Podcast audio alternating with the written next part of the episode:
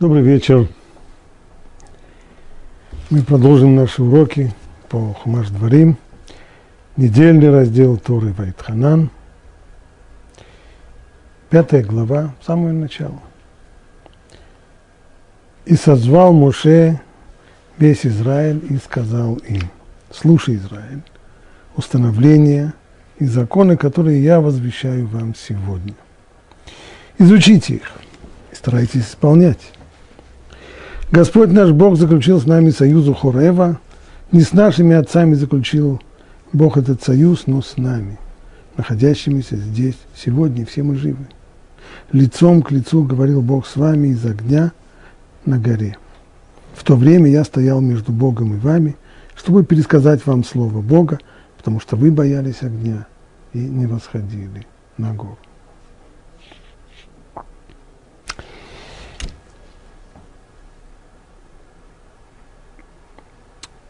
Глава, этот недельный раздел Торы Вайтханан, он второй в Хумаш Дворим. Здесь надо напомнить контекст, в котором появляется вот этот отрывок. Вся книга Дворим, известно в русском переводе, называется «Второзаконие», «Повторение закона». Есть и в еврейской традиции такое название этой книги «Мишная Тура» то есть повторение закона. И очевидно, имеется в виду, что перед смертью Моше повторяет народу весь закон, разъясняет все то, что необходимо разъяснить, дополняет, если что-то не, не было воспринято. Но первые, по крайней мере, четыре главы до сих пор никакого повторения закона не было.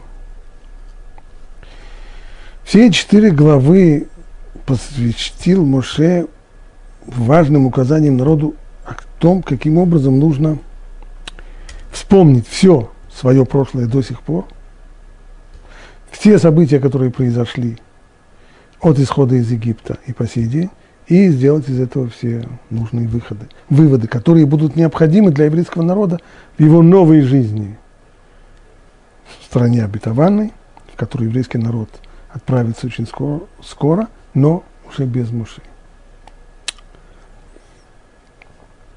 И вот э, в ходе напоминания наиболее важных э, событий из истории еврейского народа до сих пор, уже напоминает им и Синайское откровение. Что произошло на горе Синай, когда Всевышний открылся всему народу. Господь Бог наш заключил с нами союзу Хорева. Хорев – это другое название горы Синай. Там, на горе Синай, среди прочего, был заключен союз. То есть обе стороны, Всевышний и еврейский народ, приняли на себя определенные обязательства. Всевышний приводит еврейский народ в страну обетованную, дает им эту землю, устанавливает с ними особые близкие отношения – а еврейский народ принимает на себя обязательство изучать, сохранять и исполнять все законы Торы.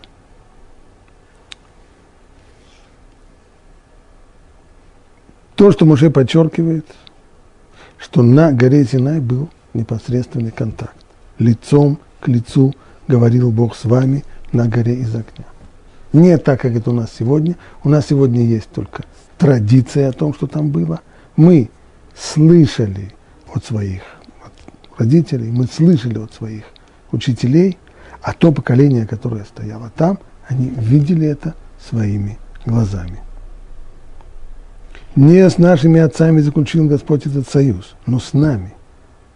То есть вот это самое первое поколение, с которым Муше сейчас говорит – это то, то поколение, с которым Моше говорит, это люди, которые еще стояли у горы Синай.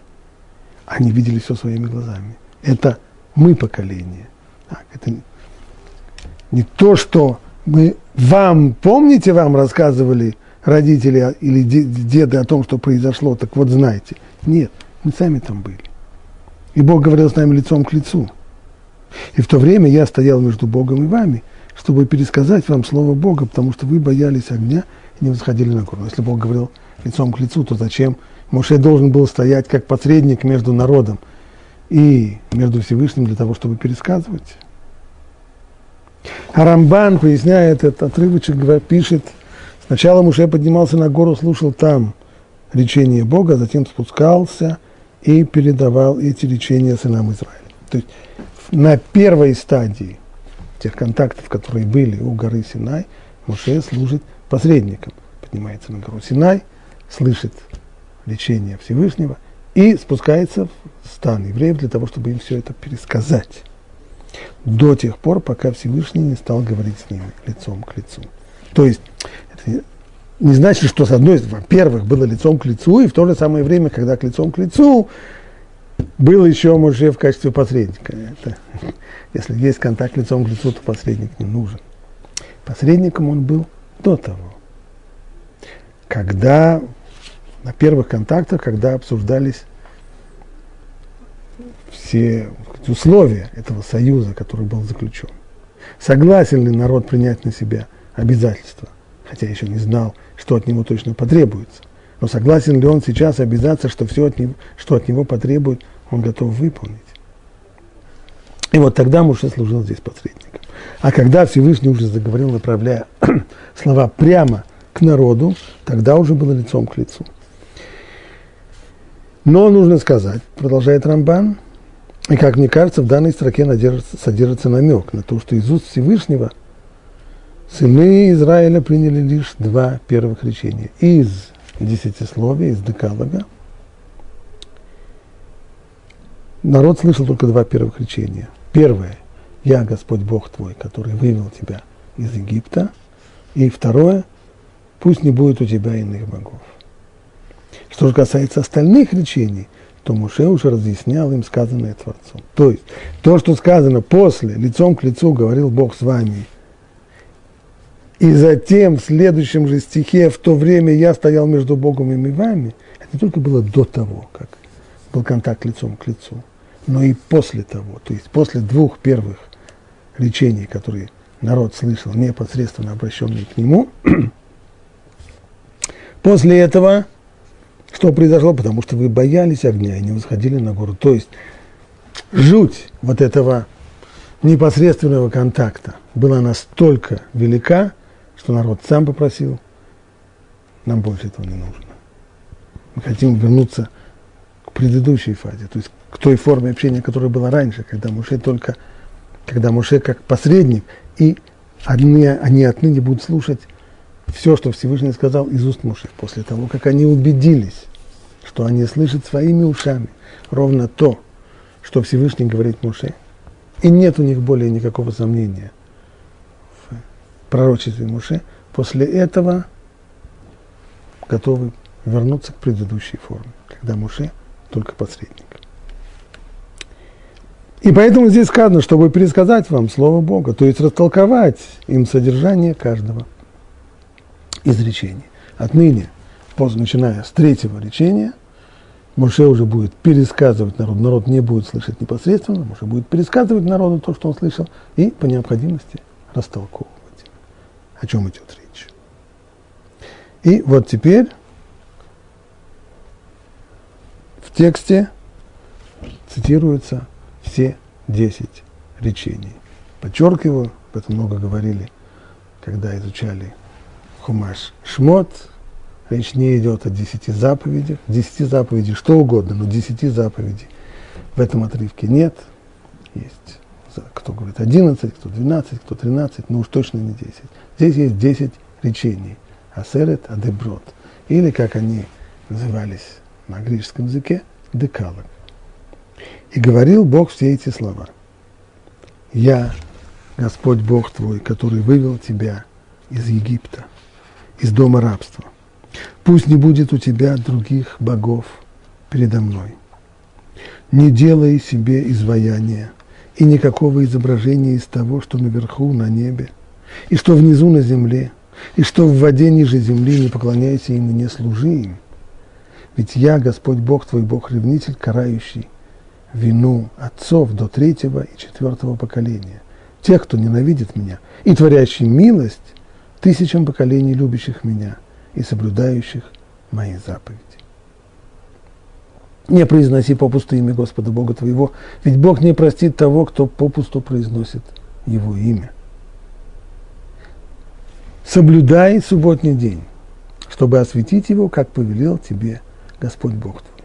Шесть дней работай сделай все дела, а день седьмой, суббота Господу Богу твоему, не делай никакого дела ни ты, ни твой сын, ни твоя дочь, ни твой раб, ни твоя рабыня, ни твой скот, ни поселенец, который в твоих вратах, чтобы отдохнул твой раб и твоя рабыня, как и ты. И помни, что ты был рабом в Египте, и твой Бог вывел тебя оттуда мощной рукой, занесенной десницей, поэтому повелел тебе Бог отмечать субботний день. Закономерный вопрос. Почему в тексте Торы 10 речений записаны дважды? Один раз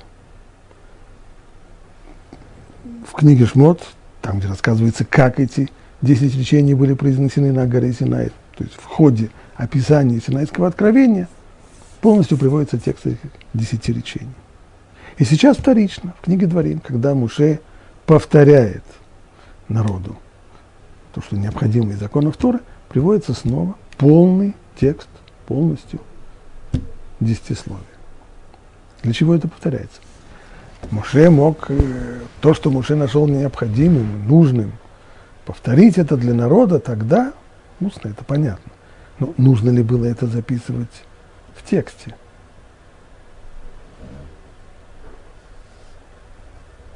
Для чего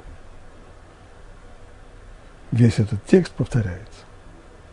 Но прежде всего нужно, пожалуй, прежде чем ответить на этот вопрос, необходимо задать еще один вопрос. А действительно ли это повторение? То есть, если мы сравним два текста, текст десятисловия в книге Шмот и текст десятисловия в книге Дворим, они будут одинаковы или мы найдем какие-то различия?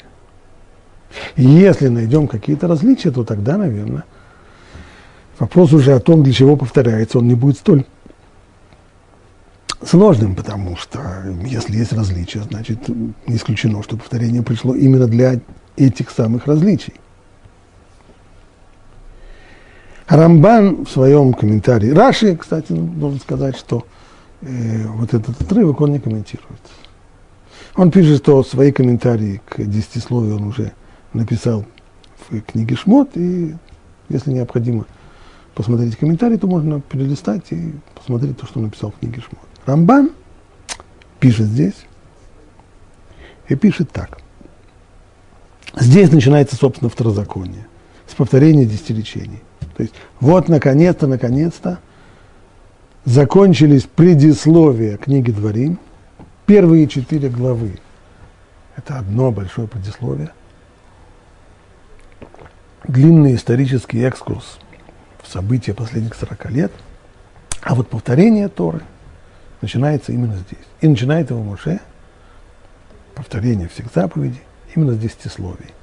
С тех десяти речений, которые были сказаны на горе Синай. В первых двух речениях «Я Господь Бог твой, и пусть не будет у тебя иных богов», Муше, Муше ничего не изменил. Нет смысла искать какие-то изменения в первых двух фразах. Почему? Он ничего не изменил, да и ничего не толковал. Потому что они слышали их из уст всемогущего.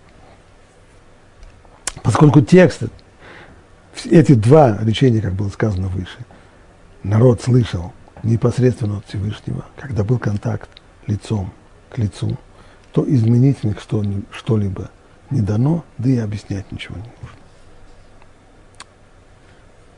Также ничего не было добавлено к третьему речению. Не произноси попусту имени Господа Бога твоего. А пояснение это начинается с того, что согласно простому смыслу Муше произнес «соблюдай», то есть «шамор от Йома Шаббат», «соблюдай день субботний» вместо «захор от Йома Шаббат», помни день Иными словами, где начинается первое различие между двумя вариантами, между двумя текстами десяти речений, это в заповеди о субботе. А именно,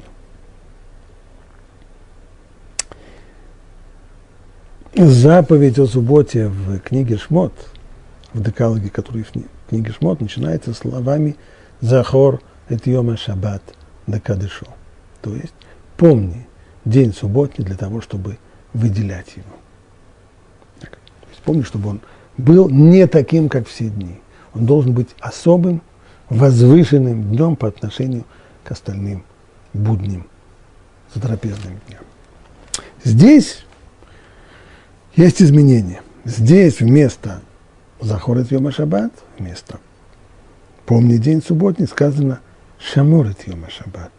Соблюдай, береги субботний день, чтобы осветить его, как повелел тебе Господь Бог твой.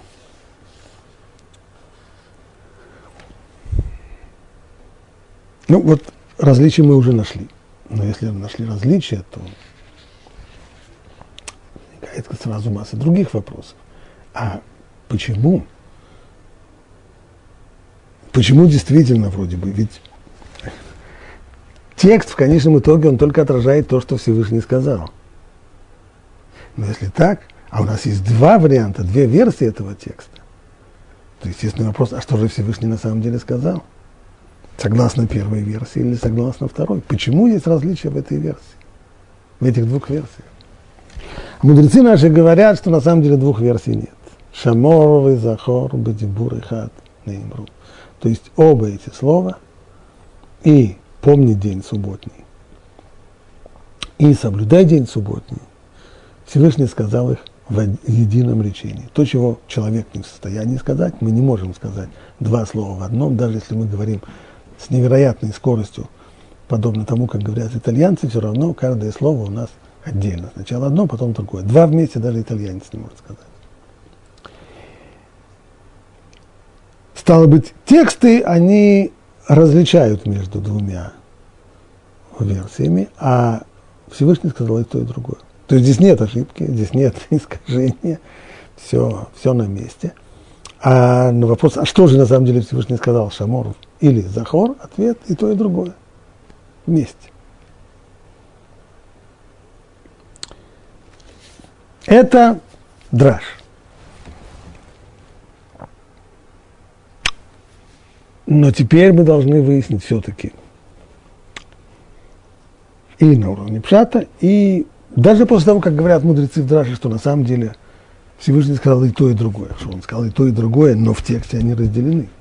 В тексте, в книге Шмот записано, помни день субботний, чтобы его выделять, а в книге Дворим – пятой главе сказано, соблюдай день субботний.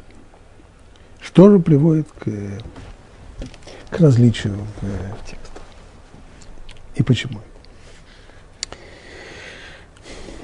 И вот здесь, к сожалению, имеющийся у меня на э, перевод на русский язык Рамбана заканчивается, и поэтому мне не хотелось бы пересказывать Рамбана своими словами, поэтому я позволю себе зачитать оригинал на иврите и его перевести для тех, кто не понимает. Сначала Рамбан приводит, цитирует здесь объяснение Ибн И нужно сказать, что основная, основная тема обсуждения – это не, столько, не только вот это вот изменение Шамор на Захор – то есть вместо помни, соблюдай, а и то, что сказано и дальше. Ведь дальше говорится, шесть дней работай и делай свои дела. А день седьмой, суббота, Господу Богу твоему, не делай никакого дела. Ни ты, ни твой сын, ни твоя дочь, ни твой раб, ни твоя рабыня, ни твой скот, ни переселенец, что в твоих вратах. И вот здесь вот начинается новость. Чтобы отдохнул твой раб и твоя рабыня, как и ты. Вот эта идея о необходимости дать отдых – рабам в книге Шмот не появляется. И помни, что ты был рабом в Египте, и твой Бог вывел тебя оттуда мощной рукой и занесенной десницей, поэтому повелел тебе Бог отмечать субботний день. Вот это совсем новая вещь. Ничего подобного В Декалоге в книге Шмот не сказано. Не упоминается там связь между субботой и исходом из Египта. Там нам представляется заповедь субботы как память о том, что Всевышний создал весь мир в шесть дней, и после шести дней творения он прекратил работу, и наступила шаббат, наступила суббота, то есть прекращение, остановка работы. Так мотивируется именно э, создание мира в шесть дней, мотивируется заповедь субботы в книге Шмо. Здесь появляется новая идея. Оказывается, помни, что ты был рабом в Египте, и твой Бог вывел тебя оттуда мощной рукой. Поэтому повелел тебе Бог отмечать субботний день. Получается, если мы правильно понимаем текст на уровне пшат, то причина, по которой Всевышний повелел нам останавливать работу в субботу, это то, что мы вышли из Египта. Так вот, Ибн говорит, нет, не совсем правильно мы прочитали. Мы связали отмечать субботний день с тем, что сказано выше. Не делай никакой работы, ни ты, ни твой сын, ни твоя дочь, ни твой раб. Это вот ни ты, ни твой сын, вот это хорошо. Но дело в том, что это связано, вот это вот аргумент, почему нужно делать субботний день, поскольку мы вышли из Египта, не относится к тому, что мы не работаем в субботу, а к тому, что чтобы отдохнул твой раб и твоя рабыня, как и ты. Вот это дать возможность рабу и рабыне отдохнуть в субботу, поскольку ты сам был рабом в Египте, и Бог тебя освободил, и дал тебе возможность отдохнуть от непосильного и непрерывного труда, поэтому-то он тебе и велит в день субботний, когда ты сам отдыхаешь, когда ты сам не делаешь работу, дай отдых и своим рабам. Чтобы не было так, что ты будешь отдыхать, а они будут продолжать вкалывать 7 дней в неделю без перерыва. То есть, говорит Ибн смысл заповеди субботы, ее мотивировка заповеди субботы, она не претерпела никакого изменения. Она как была, как она появляется впервые в книге Шмот, а именно память о сотворении мира и основа веры в Бога, который сотворил этот мир, она остается и здесь. И в книге Дворим она не изменилась. Но здесь появилась новая деталь, а именно требование дать отдых рабу и рабыне. Для этого Тора и говорит, тебе трудно с этим согласиться, а ты вспомни, как ты сам был рабом в Египте. И Бог тебя вывел из Египта и освободил тебя предварительно из рабства. Поэтому, точно так же, как Он тебя освободил из Египта, из рабства египетского, поэтому и ты в субботний день освободи от труда своего рабу и своего раба. Так объясняет Ибн Эзра.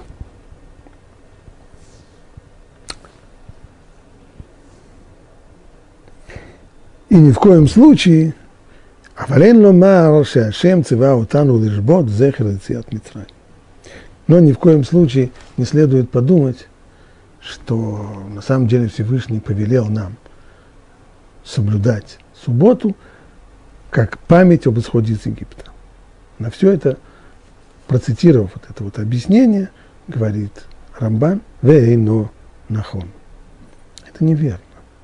«Вану умрим бекиду шайом, кием зе тхила, лимикраэй кодыш, зехер лицият митраем». То, что утверждает Ибн Эзра, что ни в коем случае нельзя себе представить, чтобы суббота была памятью об исходе из Египта, суббота была, есть и будет память о сотворении мира – а то, что здесь упомянут исход из Египта, это только для того, чтобы объяснить, почему рабов нужно, рабам нужно давать э, отдых в субботу. Но если так говорит рабан, то как же мы каждую субботу, произнося кидуш на вино перед первой субботней трапезой, говорим «Кием зе ибо этот день, Тхила Микрай Кодыш, он первый из всех праздников, которые упомянут в Торе, перед всеми праздниками. Зехер лицеят Мицраем. И он, память об исходе из Египта. Значит, в Кедуше мы каждый день утверждаем, что суббота так постановили нам мудрецы. Мы выполняем их постановления, говоря, что суббота – это память об исходе из Египта. Это не соответствует тому, что говорит Ибн Эзра.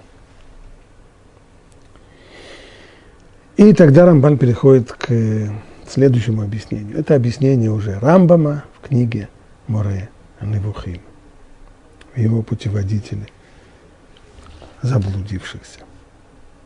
Варав Амар Бесефер Амуре, ки Маамар Аришону кибуд квод היום, וידורו, כאשר אמר, על כן ברך השם את יום השבת ויקדשהו.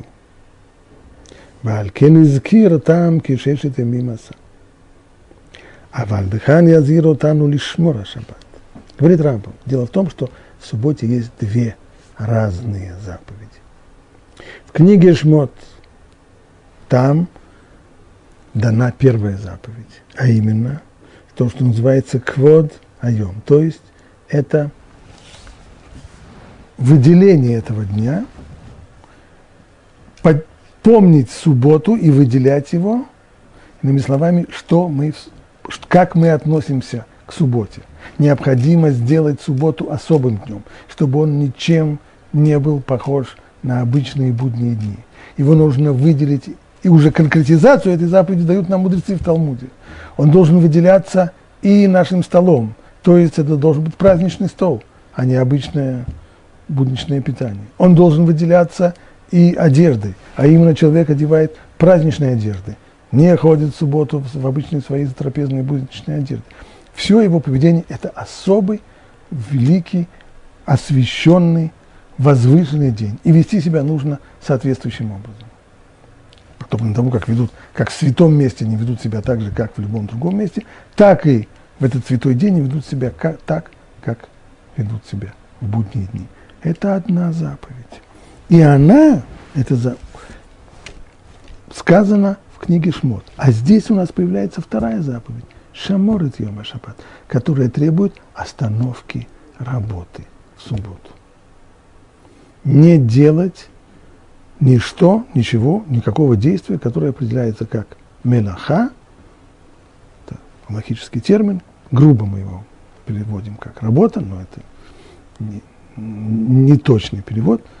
Все то, что вот эти действия, которые характеризуются в, в законе как Минаха, запрещено делать в субботу, это вторая заповедь Шамор. И у этих двух заповедей разные смыслы, разные аргументы, разные мотивации. А именно, почему я должен выделять субботний день, почему это необычный день? Об этом сказано в книге Шмот. Ибо в шесть дней создавался мир, Всевышний творил мир шесть дней, а в седьмой день прекратил работу по созданию мира и остановил эту работу, отдыхал. Поэтому этот день должен быть особо возвышен. Это праздничный день, это возвышенный день. Вторая заповедь – остановить работу. Почему остановить работу? Об этом сказано здесь, в книге Дворим. Почему остановить работу? Потому что мы работали как рабы, рабы, понятно, работают непрерывно. Нет, не было у рабов в древнем мире такого люксуса, как э, выходные дни. Всевышний освободил нас из Египта. Поэтому ты делаешь себе субботу днем, который не делаешь никакой работы. Виуица вену ата лишь бот в И здесь Тора требует от нас остановить работу и отдыхать. Кедейши назкир хаздеашем. Все это для того, чтобы мы тем самым себе напоминали о благе, о милости, которую сделал нам Всевышний, Беоциотану миавдутлы минуха. Когда Он нас освободил из рабства, освободив от рабства, дал нам возможность отдохнуть. Виней шаббат бихлалашный тамим. Таким образом получается, резюмирует Рамбам, что есть две причины для нашей еврейской субботы. Первое. Ля амин бихиду шаулам. Первое. Суббота, она служит для обоснования веры в создание, в сотворение мира из ничего – это первое. Велискор одах это гадоль шасайману шанахну авада вашим каната отану ло левадим. А вторая причина, по которой мы соблюдаем субботу, это исход из Египта, а именно то, что Всевышний сделал нас своими рабами, когда Он освободил нас от рабства египтян и привел нас к себе, взяв нас себе в рабы и в служители. Итак, получается по Рамбаму две заповеди, две отдельные заповеди в субботу имеют две различных причины. Это не то, что одна причина приводит к двум заповедям, то есть суббота – это особый день, и чем он особый? Первое – тем, что в него не работают, второе – тем, что он выделяется как праздничный и возвышенный день, что мы подчеркиваем всем нашим образом жизни. То есть первая заповедь говорит, чего не делать в субботу, никакой мелахи. А вторая заповедь говорит, а что же делать в субботу, как, точнее, как, каким образом жить в субботу, жить в субботу как в особый возвышенный праздничный день. Нет, говорит Рамбам, поскольку это две заповеди, две различных причины. Выделять субботу – в особый праздничный возвышенный день, потому что в субботу Всевышний прекратил творение мира, и вы, тем самым выделил этот день в особый, а прекращение работы в память о том, что Всевышний освободил нас из рабства в Египте и дал нам возможность прекратить эти бесконечные работы по строительству э, по, по, по, по великих э, строек э, Египта и так далее. Рамбан, процитировав тут объяснение в Рамбама, в Мурена Мухим, говорит, Гамзейну Махвараци. С этим я тоже не могу согласиться. Самое первое его возражение – «Кибиотейну шовтим вело наасе мелаха бьем ашвии, эйн лану безе зикарон лейцият Мицраим». Потому что на самом деле, если мы в субботу, мы не работаем в субботу, не делаем ничего, что называется мелаха. Каким-нибудь образом ассоциируется это наше неделание работы с исходом из Египта? Ведь должна возникнуть какая-то ассоциация. Здесь ничего нет. Эйн леруэ тану бетелими и диабизе. Представляем себе, что кто-нибудь, кто не знаком с еврейским образом жизни и с иудаизмом, попадает в какое-то место, где живут евреи, и видит, что евреи в субботу не работают. У него возникает какая-нибудь ассоциация, какая-нибудь связь с исходом из Египта, видя евреев, которые не работают в субботу, он думает, что а, это потому что они, как, потому что Бог их вывел из Египта. Да нет. Рак и кашара мицвод. Эта заповедь исполняется как остальные заповеди. Не все заповеди в Торе связаны с исходом из Египта. Есть достаточно много заповедей. И сам Рамбан это в своем комментарии к 13 главе книги Шмот перечисляет эти заповеди, говорит, что это необходимо. Многие заповеди даны в память об исходе из Египта, но не все. Есть масса заповедей, которые не связаны. Евреи их соблюдают. Ну и это то, что, то, что, то, что евреи сейчас не работают в этот день, в субботу, да, это заповедь Бога, но не возникает ассоциации с исходом из Египта. אבל יהיה בו זכר למעשה בראשית, שנשבות ביום ששבת השם וינפש. Но совершенно точная здесь, очевидно возникающая ассоциация с, с историей о сотворении мира. Так, так же, как Всевышний шесть дней он творил мир, а в седьмой день он прекратил свою работу и остановился, так же и мы в тот самый день, в седьмой день, это именно в субботу, не в какой другой день, а именно в тот день, когда Всевышний остановил работу, мы тоже останавливаем нашу работу.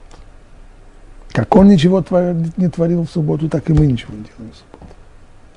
Здесь связь прослеживается очевидно. И здесь любой человек, который хоть раз прочитал э, сказать, Библию, как называется, народов мира, и увидев евреев, которые в субботу не работают, он тут же моментально связывает, у него возникает очень четкая ассоциация, а это потому что Бог это, еврей подчеркивает то, что Бог сотворил мир в шесть дней, остановил работу в седьмой день.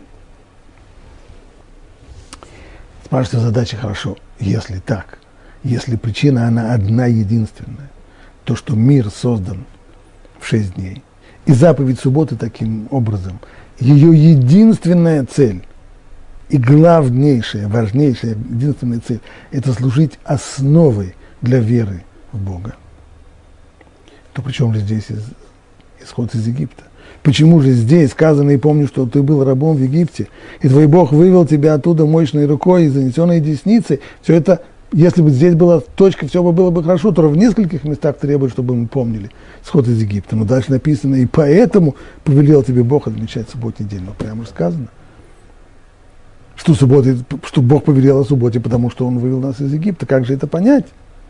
Продолжает Рамбан, «Веарау йотер ломар, ки баавур йот יציאת מצרים מורה, על אלוקה קדמון מחדש חפץ ויכול, על כן אמר בכאן, אם יעלה בלבך ספק על השבת, המורה על חידוש והחפץ והיכולת, תזכור מה שראוי לך ביציאת מצרים.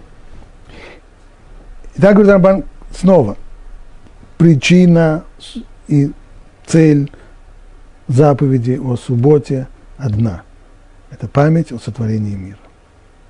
Ну, что значит память о сотворении мира? Если мне говорить, ты должен соблюдать субботу, ты должен в субботу ничего не делать, того, что, по крайней мере, что ничего, того, что называется Минаха,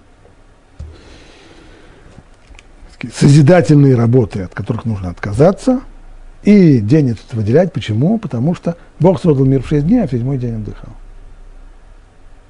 А у нас есть какие-то свидетельство о том, что мир был создан. И если он создан, был именно создан именно вот таким образом. Кто-нибудь при этом присутствовал? Нет, никто не присутствовал. Свидетельства сотворения мира нет. Есть рассказ Торы. Принимает ли человек этот рассказ? Верит ли он ему? На основе чего? Как человеку прийти к этому знанию о том, что мир сотворен? Только на основании того, что иначе не, очень трудно, иначе невозможно объяснить существование мира. То есть философские доказательства бытия Божия. Все мы хорошо знаем, что эти доказательства, они доказательства не строгие. Если бы они были строгими, неопровержимыми доказательствами, подобными доказательствам э, теорем в геометрии, то тогда не было бы людей неверующих. А есть миллионы людей, достаточно э, людей здравого смысла, которые верующими не являются. Они агностики, то есть люди, которые сомневаются, говорят, может быть так, а может быть и нет. Нет доказательств. Строгих доказательств нет. Конечно же, есть доказательства разумные. Иными словами, очень трудно, оставаясь человеком со здравым смыслом, очень трудно, оставаясь при здравом смысле, объяснить существующий вокруг нас мир. Это действительно очень трудно. Но нельзя сказать, что это невозможно. Возможно. Стало быть, откуда же мы знаем о сотворении мира? А сотворение мира мы знаем только из одного источника. Из тех исторических событий, которые происходили во время исхода из Египта. Когда своими глазами евреи видели, как все законы мироздания, все физические законы, на которых мир стоит, оказываются не незыблемыми, а они отменяются по слову Моше – во время десяти ударов по Египту Всевышний явил себя при помощи совершенно фантастических, невероятных чудес, проявивших, что у мира есть хозяин, что законы мироздания не абсолютные, что они зависят только от его воли. Он по своей воле их осуществляет, он по своей воле их отменяет. Они перестают действовать в точно указанный час и снова начинают действовать тоже в точно указанный день и час. Иными словами, если спросить, а откуда мы знаем, что Всевышний сотворил мир, ответ будет из тех событий, которые были при исходе из Египта. Поэтому Тора и говорит, день субботний нужно соблюдать. Почему? Потому что Всевышний сотворил весь мир в шесть дней, а в седьмой день прекратил работу. А если ты сомневаешься в том, что мир действительно был создан, если у тебя возникает мысль, а может быть мир всегда существовал, как, как говорили древние греки, или мир возник в результате невероятного стечения обстоятельств и по случайности, то если ты сомневаешься, то ты тогда обратись к истории и посмотри, что было в Египте, обратись к еврейской традиции, которая рассказывает очень живо о тех событиях, которые были во время исхода из Египта, и человек, который удостовериться в этих событиях, у него больше сомнений не останется. Действительно, Всевышний проявил себя тогда как Создатель, Творец и Хозяин этого мира.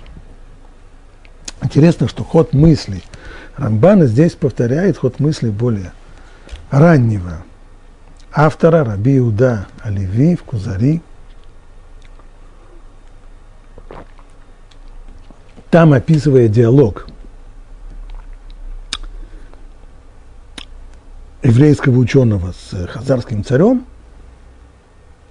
он пишет следующую вещь, когда ну, известная фабула, хазарский царь, который видит навязчивый сон, в котором ангел обращается к нему и говорит ему, что несмотря на то, что твои намерения желанны Богу, но твои действия совсем не желанны.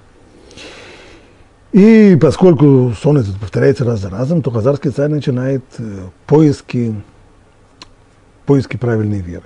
Обратите внимание, что это время раннее Средневековье, когда масса-масса э, новых, прежде кочевых, или даже на сегодняшний день кочевых, крайней мере, варварских народов начинает поиск новой веры. И это относится к самые ранние германцы. Франки, норманы, э, хазары, в дальнейшем это касается, по крайней мере, на уровне предания и выбора истинной веры во времена князя Владимира Киевского или Вальдемара, как называют его э, норвежские саги, варяжский князь Вальдемар, который на Руси слыл Владимиром. Все лихорадочно выбирают себе новую веру. То есть понятно, что древний мир с его древними языческими, шаманскими религиями отжил, и люди смотрят э, в будущее. И вот э, хазарский царь приглашает к себе представителей различных религий, приглашает он к себе философа, неоплатоника по, по своим воззрениям, а это было тогда направление ведущее в, в философии того времени. Призывает он к себе также и христианина, и мусульманина. И не получив у них ответов, которые бы его успокоили и дали бы ему направление в жизни, то он призывает, последним призывает к себе еврея. Понятно, после долгих сомнений, потому что, ну уж, если, и это должен нужно понять, мы, мы видим, что выбор религии другими молодыми тогда народами в основном исходил из э, их э, политических интересов. То есть рассматривался вопрос, насколько новая вера сможет придать силу их э, племенам, племенным союзам, государствам, странам. Понятно, очень привлекательно здесь выглядели прежде всего мусульмане, ибо это было тогда молодое образование, новая религия, молодое образование, которые, мусульмане, которые совершенно невероятным вихрем за очень короткое время завоевали огромные территории, установили свою власть во многих странах с многомиллионным населением. Потрясающий успех.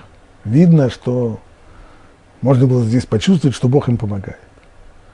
Христиане во многом теряют свои позиции, что касается православного христианства византийского, но все-таки они еще производят очень сильное впечатление.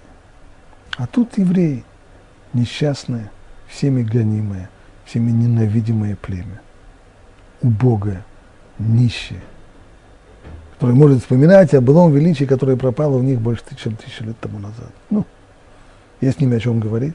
Но в тот момент, когда он понял, что ответов на свои вопросы он не получает ни от мусульман, ни от христиан, с философами он разделался еще быстрее, тогда он решил погласить еврея. Ну и еврейский ученый, придя, как и все остальные перед ним, прежде всего высказал свое кредо, то есть во что он верит. И говорит он такими словами. Я верю в Бога, который вывел моих предков из Египта, питал и содержал их на протяжении 40 лет в пустыне, дал им закон, дал им Здесь хазарский царь проживает его, говорит, ну вот, я, я уже действительно не думал раньше обращаться к евреям. От безвыходности обратился к евреям, а теперь я вижу, что то, что я думал вначале, было правильно. Что за ерунду несет этот человек? Какое мне дело до какого-то там Бога, который вывел их семью из одного ближневосточного государства в другое? По идее, верующий человек должен был бы сказать, что он верит в Бога, который сотворил мир, который сотворил меня и тебя, который... А тут он рассказывает мне какие-то семейные истории и саги про то, как они когда-то были рабами в Египте, а кто-то их оттуда вывел. На эту усмешку хазарского царя отвечает еврейский царь, ученый, погодится. Выслушай меня до конца. И поясняет ему ту самую мысль, которая звучит здесь у, Рам. А именно, если в основу веры положено сотворение мира, то здесь нужно строить веру либо на философских выкладках, то есть на неумении объяснить мир иначе, как созданный какой-то внешней силой, что является очень шаткой основой, потому что всегда будет находиться кто-то, или даже тот же самый человек в какие-то моменты ему будет казаться, а может все-таки можно объяснить при помощи какой-нибудь там теории большого взрыва, малого взрыва, э, такой эволюции, э, или другой эволюции, или революции. Либо путем слепой веры, как это принято в других религиях. А мы говорим совершенно о другом. Мы хотим, чтобы вера покоилась на серьезном фундаменте, на серьезных и неколебимых основах. И такими основами могут быть только факты, с которыми спорить нельзя. А факты эти были. Исход из Египта и дарование Туры. И в том, что были такие исторические факты, это можно подтвердить при помощи непрерывной цепочки, при непрерывной традиции, которая идет от отца к сыну. То есть то традиционное знание, которое является вообще основой всех каких бы то ни было знаний о том, что когда-то было в прошлом. Вот почему Всевышний, когда обратился еврейскому народу, начиная десятисловие словами «Я, Господь Бог твой, который вывел тебя из Египта». Он не начал словами «Я, Господь Бог твой, который сотворил этот мир, сотворил тебя, даю тебе есть». И вот поэтому слушай дальше. Всевышний обратился к евреям, указывая им на их, на их близкое прошлое, которое они сами видели своими глазами. Все помнили, что вчера были в Египте. Все помнили, как утром, рано утром их выгоняли на работу. И все знают, что сейчас они не в Египте, не выходят на работу, а находятся в Синайской пустыне. Свободные люди. Поэтому Всевышний сказал им, я Господь Бог твой, который вывел тебя из Египта. Именно так, заключил еврейский историк, ученый, и я обратился к тебе, царь. Именно так я, Ваше Величество, и сказал вам – я верю в того, кто вывел нас из Египта. Это повторение той самой идеи, то есть более точно, да, Рабиуда Оливи, более ранний мыслитель, чем Рамбан. Рамбан повторяет здесь ход мысли Рабиуда Оливи, а именно, что основа веры – это не сотворение мира в шесть дней. Основа веры – это исход из Египта – а из исхода из Египта мы получаем доказательство того, что то, что сказано в Торе о сотворении мира, оно истинно и верно. Поэтому и получается, что причина заповеди субботы, почему суббота особый день, почему суббота день, в который запрещены созидательные работы, потому что в шесть дней Всевышний создал этот мир. А откуда я знаю, что Всевышний создал этот мир в шесть дней? Не из философии не из э, доказательств бытия Божия, и не из, из, из, не, и не из споров с, с теорией Дарвина, а из того, что было в Египте. Поэтому сказано здесь, помни, что ты был рабом в Египте, и твой Бог вывел тебя оттуда мощной рукой, поэтому повелел тебе Бог отмечать субботний день.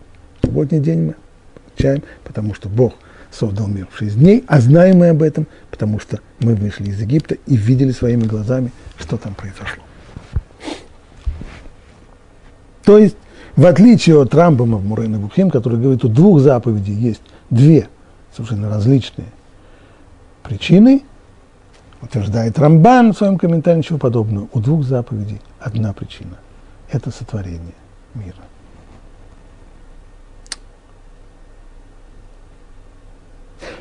Более поздний комментатор Урахай Макадош, он занимает здесь интересную позицию.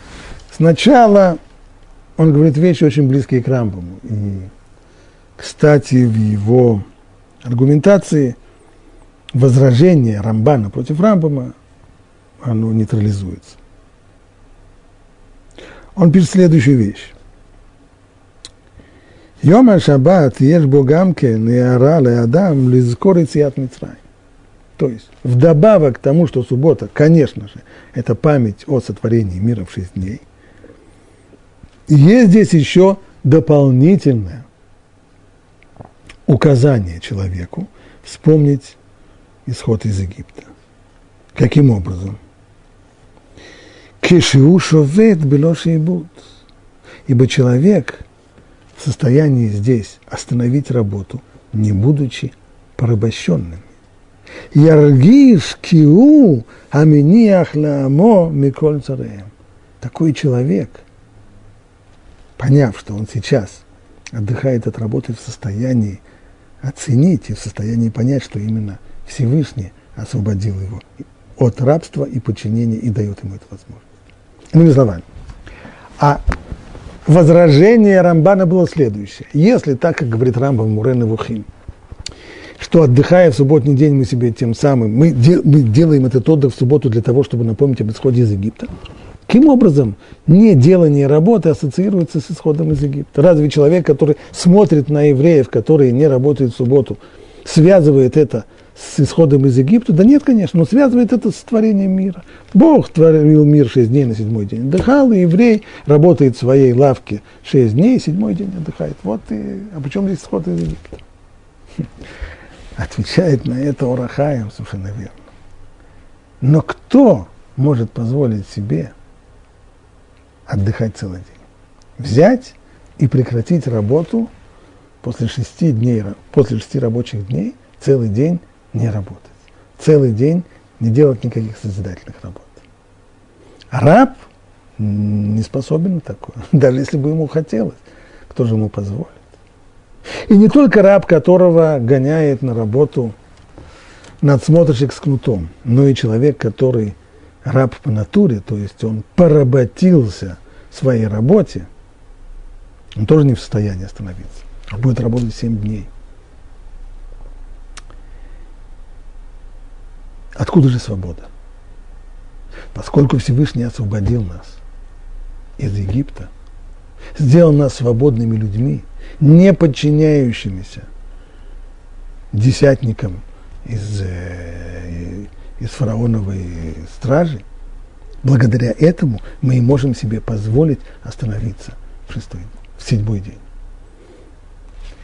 Таким образом, человек, который видит нас не работающими в субботу, у него действительно не возникнет ассоциации о том, что мы не работаем, потому что когда-то ушли из Египта. Но у нас самих в нашем внутреннем мире, для нашего мышления, такая ассоциация должна быть. И она в состоянии возникнуть у того, кто хоть немножко подумает, как, откуда мне взять себе силы остановить работу.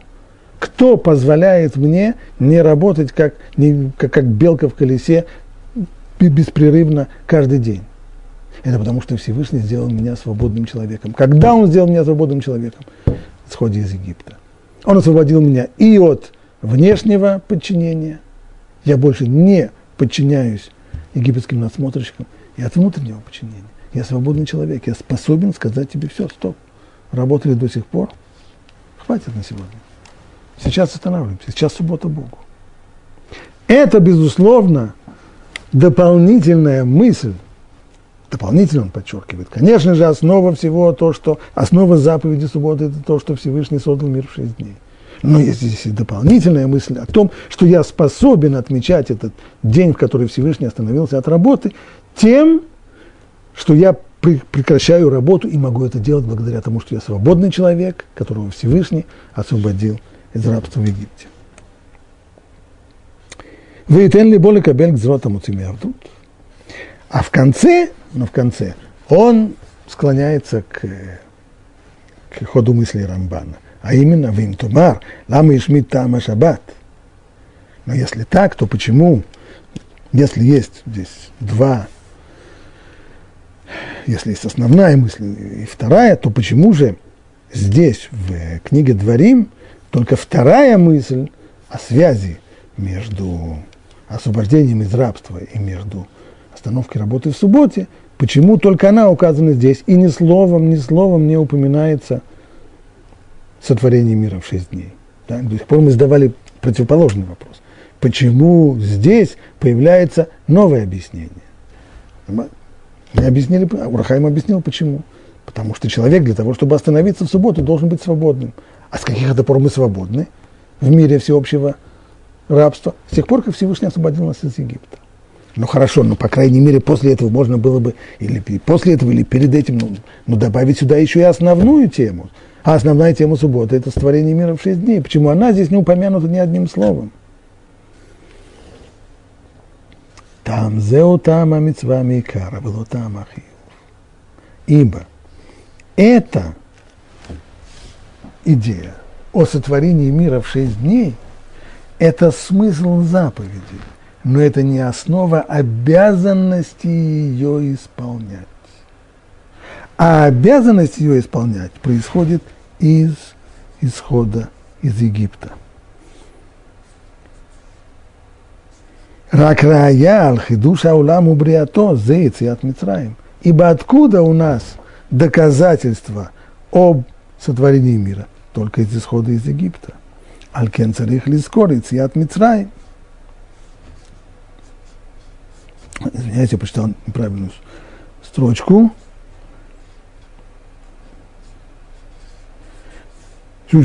טעמו כי טעם המצווה מעיקר, ולא טעם החיוב. ומשה אמר טעם חיוב אמונה, טעם המצווה. על פי מה שאמרו רבותינו ז"ל, כי יציאת מצרים גילתה אמונה בבריאת העולם. Так, то есть Моше объясняет здесь ту причину, которая создает обязанность исполнять эту митцву. И это то, что сказали наши мудрецы, что исход из Египта раскрыл веру в сотворение мира. Известными словами который сказал Хидуш Арим, что 10 ударов по Египту, 10 казней египетских, превратили 10 речений, которыми был создан мир, в 10 речений с их заповедями, которые были даны на горе Синай. Иными словами, то, что еврей обязан соблюдать заповеди, у него есть обязанности по отношению к Всевышнему. Что является основой для этих обязанностей? осознание того, что я, творение, что Всевышний сотворил меня, дал мне жизнь, и поскольку Он сотворил мир и меня, то я Ему отныне обязан, или исход из Египта. Ответ, основа, естественно, это исход из Египта. Именно, именно, именно во время исхода из Египта и выяснилось то, что Всевышний создал мир – то, что Он создал и меня, то, что Он этим миром управляет, то, что Он освободил нас из рабства, то, что Он сделал нас своими служителями и дал нам заповеди. В том числе заповедь субботы. Смысл заповеди субботы – память о сотворении мира. Она основа веры. Но обязанность соблюдать, откуда уходит обязанность соблюдать эту заповедь? Из исхода из Египта. Поэтому здесь получается, что смысл заповеди – разъяснен в книге Шмот, говорит Урахай, в, первой, в первом варианте десятисловия. А обязанность ее соблюдения объясняется именно здесь. И помни, что ты был рабом в Египте, и твой Бог вывел тебя оттуда мощной рукой и занесенной десницей. Поэтому повелел тебе Бог отмечать субботний день. Ну, сегодня мы успели в основном развернутое объяснение дать этого отрывка Рамбана со всеми теми э, предыдущими авторами, с которыми он полемизировал, и присоединили сюда еще и Урахаем. На, вот на этой оптимистической ноте мы здесь сегодня и закончим.